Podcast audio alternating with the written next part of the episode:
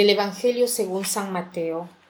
En aquel tiempo, al entrar Jesús en Cafarnaúm, se le acercó un oficial romano y le dijo Señor, tengo en mi casa un criado que está en cama, paralítico y sufre mucho.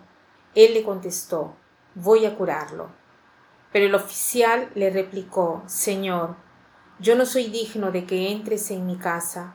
Con que digas una sola palabra, mi criado quedará sano porque yo también vivo bajo disciplina y tengo soldados a mis órdenes.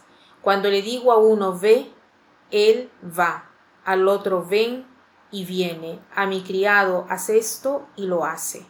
Al oír aquellas palabras se admiró Jesús y dijo a los que le seguían, yo les aseguro que en ningún israelita he hallado una fe tan grande. Les aseguro que muchos vendrán de oriente y de occidente y se sentarán con Abraham, Isaac y Jacob en el reino de los cielos. En cambio, a los herederos del reino los echarán fuera a las tinieblas. Ahí será el llanto y la desesperación. Jesús dijo al oficial romano, vuelve a tu casa y que se cumpla lo que has creído. Y en aquel momento se curó el criado. Este pasaje se ha hecho famoso desde el momento en que las palabras del centurión fueron introducidas en la misa. ¿Y por qué eh, las han introducido en la misa? Porque Jesús las ha sotolineado. Estaba asombrado de esta afirmación del centurión, tanto que la iglesia que estaban haciendo ha tenido presente este asombro de Jesús y ha pensado de poder recitar esta frase hacerle recitar a cada bautizado, a cada creyente, en el momento que se está por recibir el cuerpo de Cristo. Todas las veces que estamos por recibir la Eucaristía, nosotros decimos las palabras del centurión. Señor, yo no soy digno de que entres en mi casa, pero una palabra tuya bastará para sanarme. O sea, nosotros reconocemos nuestra indignidad, pero sabemos que el Señor me puede salvar, sabemos que su potencia es grande. Jesús está asombrado de la fe de este centurión. ¿Y quién era el centurión? El centurión era un comandante que tenía cien soldados a su mando.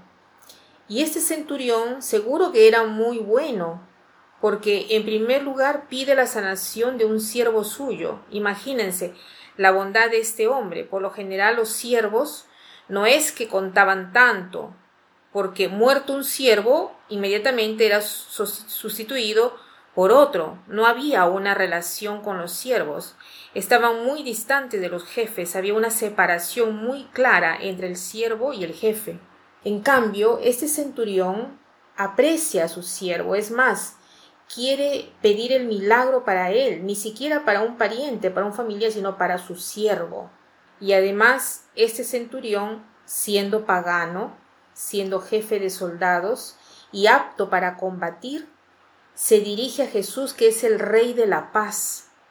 Se dirige a Jesús, que está al lado opuesto, y sin embargo se dirige a él, a Jesús. ¿Qué cosa nos dice este pasaje?